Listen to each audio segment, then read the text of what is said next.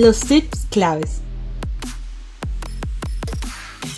¿Qué es lo que estoy aprendiendo en el proceso de crear mi propio chat GPT? Buenos días, ¿qué tal? ¿Cómo están amigos y amigas? Hoy camino a la oficina como todas las mañanas. Lamentablemente hoy tenemos que estar ahí mucho más temprano, pero me he topado con un tráfico horrible. Nada se puede esperar en Miami, este, tipo de tráfico, en donde te puede demorar hasta media hora, 45 minutos más, porque hay uno, dos o tres accidentes en el camino. Así que hoy quería hablarles sobre el proceso para los que siguen este canal, estoy tratando de crear un LLM, que es un Large Language Model, o como ustedes lo conocen, un chat GPT. Y bueno, eh, he aprendido muchas, muchas, muchas cosas. Obviamente, el crear un chat GPT es algo inconcebible para una persona como yo porque son cientos de miles de millones de páginas de cosas que uno tiene que entrenar al AI, ¿no? a la inteligencia artificial. Pero les voy a comentar lo que estoy aprendiendo y también cómo esto va a afectar mi práctica de SEO porque a medida que estoy aprendiendo más sobre ChatGPT y cómo funciona, me doy cuenta cómo Google funciona y obviamente este camino me está llevando a aprender y aprender no solamente lo que es un LLM, sino su estructura y cómo, cómo se comporta, cómo se hacen las búsquedas dentro de él, cómo almacenas información, que eso es lo que el método que estoy usando, ¿no? El método que elegí para no tanto crear un, chat GPT, pero sí añadir información propia a un chat GPT. So, comencemos por el principio. Lo que estoy tratando de crear es un chat GPT que yo pueda añadir una cierta cantidad de información propia de la empresa o de, de, cualquier fuente para que pueda entrenarla. El entrenar la inteligencia artificial no es nada más que estructurar data, entregar y pedirle que la añada a su base de datos o que la añada dentro del cuerpo de texto que la inteligencia artificial busca. En otras palabras, si yo tengo una empresa, digamos, médica, que por cierto, donde yo estoy no es médico, es turismo, pero en el caso este vamos a, a, incluir la industria médica. Y esto es uno de los ejemplos que he visto mucho en línea. Si yo trabajo para un, para un hospital, ¿cierto? Entonces yo quiero que todo el mundo en el hospital tenga una base de datos o usar la inteligencia artificial para responder preguntas sobre la misma compañía, sobre el mismo hospital, horas, enfermedades, doctores, tipos de tratamiento, cosas que se ofrecen dentro del hospital, etcétera, ¿no? Pero obviamente si yo le voy a preguntar a ChatGPT, que fue entrenado en cientos de miles de millones de, páginas a nivel mundial, no necesariamente va a tener la información de mi empresa, de mi hospital. Entonces lo que tengo que hacer es preparar una base de datos en un formato que la que ChatGTP o cualquier modelo de lenguaje pueda aceptar y añadirlo o pedirle que lo añada, pero crear una, un programa aparte, o sea, ya no se va a llamar ChatGTP, se va a llamar hospital tal. Y esa es la base de datos que voy a usar. Ahora, so prácticamente lo que estoy haciendo es coger un modelo de lenguaje que ya está creado, como el de ChatGTP, uh, que ahora en este proceso de,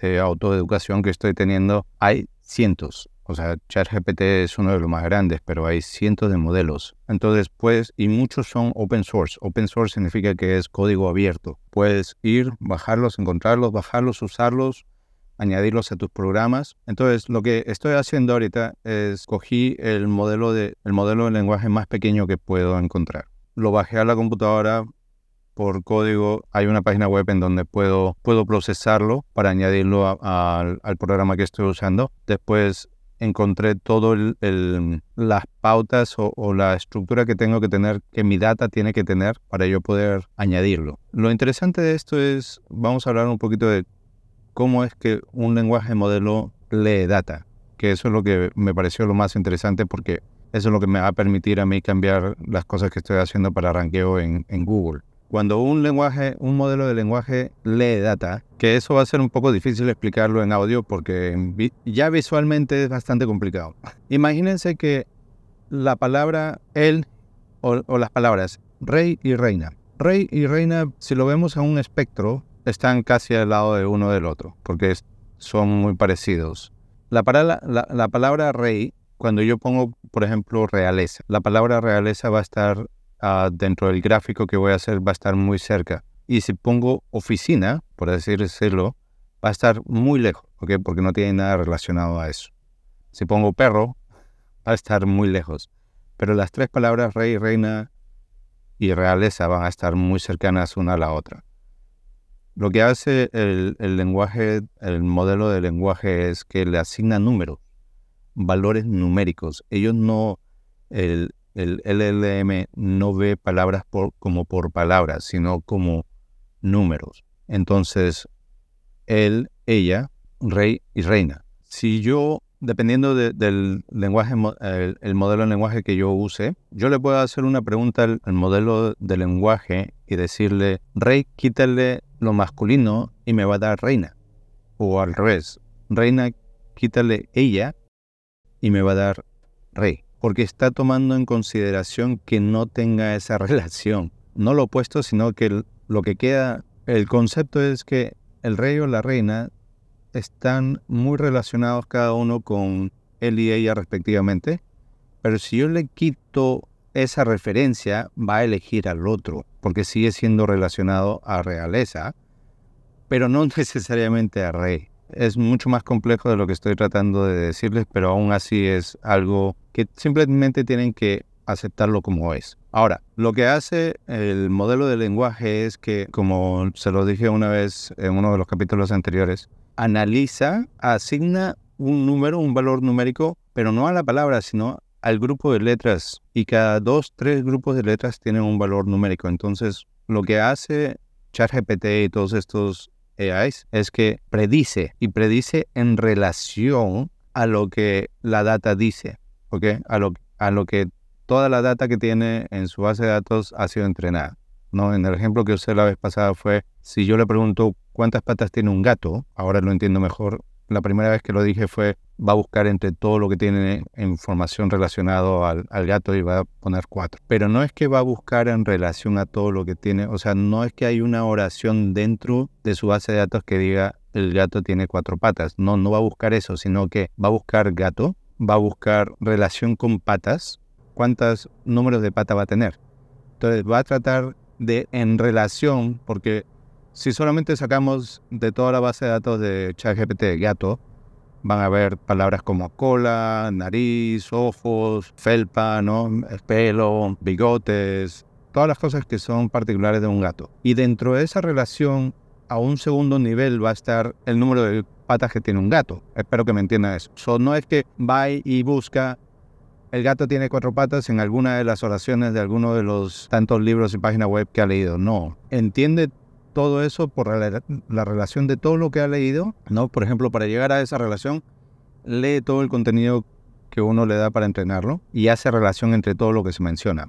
Por eso, por ejemplo, llevándolo al mundo de SEO, si yo quiero que esto normalmente se conoce en el mundo de SEO como LSI, que es Latent Semantic Indexing, que es un indexing que es para crear relaciones. Entonces, como yo lo usaba, era de la siguiente manera. Hay varios programas que te permiten poner una palabra clave, te busca las las 10, 20, 30 o 40, la que yo usaba al principio tenía 250, te buscan los, hasta los 250 páginas que, que mejor en Google para esa palabra. Y lo que me decía era palabras que están repetidas. ¿Por qué? Porque si yo busco, por ejemplo, palabra gato, casi siempre busco zapatos de cuero. El programa me va a buscar las 10, 20, 30 o 250 páginas que rankean número uno para esa para esa palabra clave y me va a dar todas las palabras que se repiten y cuántas veces se repiten y en ¿Y en qué página? ¿Por qué? Porque esas palabras son las que dan contexto a la relación entre lo que estoy rankeando y lo que la página dice. Son páginas para contexto. Por ejemplo, gato, ¿no? Si yo estoy hablando de gato,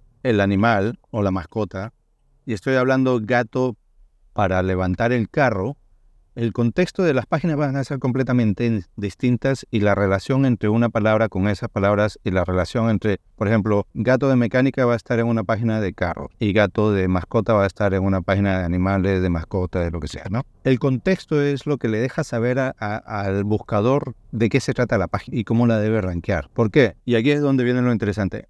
Si yo busco gato y Google ha leído cientos de miles de millones de páginas sobre gato y define el contexto de esa, de esa búsqueda como un listado de palabras que tienen que aparecer para que sea específica sobre, esa, sobre ese término. En otras palabras, si yo busco gato, Google ya sabe cuáles palabras están en todas las páginas y comienza a buscar esta tiene 20 de las palabras más comunes usadas cuando se habla de gato. Y no necesariamente solamente sobre el gato, sino sobre lo que le da el contexto. Mascota es una, jaula es otra, che puede ser otra. O sea, no necesariamente sobre cuántas patas tiene el gato ni si tiene cola o no, sino sobre qué es lo que más se, comúnmente se menciona cuando se habla de un gato. Porque en eso es que el search engine, el, el buscador, va a decir esta página es relevante o no es relevante. Si solamente menciona leche, porque estoy hablando de qué es lo que come un gato y solamente digo leche, no tiene mayor valor que una página que tenga todas las palabras que le da el contexto para la búsqueda. Entonces, por eso mismo, la carrera, el SEO, va a tener que ser buscar uno qué es lo que es más relevante en contexto de lo que rankea Google. Así de sencillo, o sea, hay muchas herramientas y yo he visto un montón de gurús que dicen, tienes que incluir tantas palabras, tantas veces la palabra clave y tantas... De eso no se trata, porque si yo digo gato 100 mil veces en mi página, al revés, Google nunca me va a rankear porque no es relevante. El gato ya se sabe que estoy hablando de un gato, pero ¿qué es lo que digo sobre el gato mejor que el resto de las páginas en la Internet? Eso es lo que me va a dar valor para poder rankear no uno, dos, tres o número 200 o, o, 8000. Ok, están en la primera página o están en la página número... Pero bueno, esta es una, una plática bastante larga, así que la vamos a dejar aquí. Van a haber cosas que todavía sigo aprendiendo, todavía sigo, como se dice en, en inglés, wrap my head around it, que significa envolver mi cabeza alrededor. En otras palabras, estoy todavía aprendiendo los conceptos, estoy jugando la máquina que tengo es muy buena. Lamentablemente no he puesto el lenguaje modelo en mi máquina principal, la puse en una máquina que tengo porque solamente va a ser para eso. Y claro, ahora el proceso es, no sabía que necesitaba una mejor tarjeta de video porque la tarjeta que tengo tiene como 6 GB de, de RAM, cosa que para el mundo de AI y para el mundo de, ¿cómo se llama?, de inteligencia artificial es, mediano, mediano bajo. Mínimo tiene que tener 12, 8 o 24. Ya 24 estás hablando de una tarjeta que cuesta bastante dinero. 12 es una tarjeta que aguanta la mayoría de modelos de lenguaje. ¿Por qué? Porque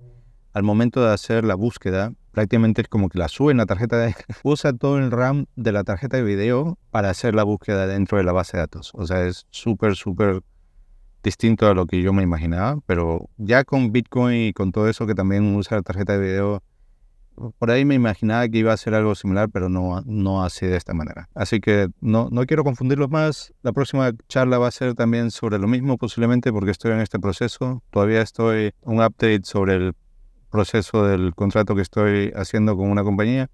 Todavía estoy en holding pattern, que es en el patrón de espera. ¿ok?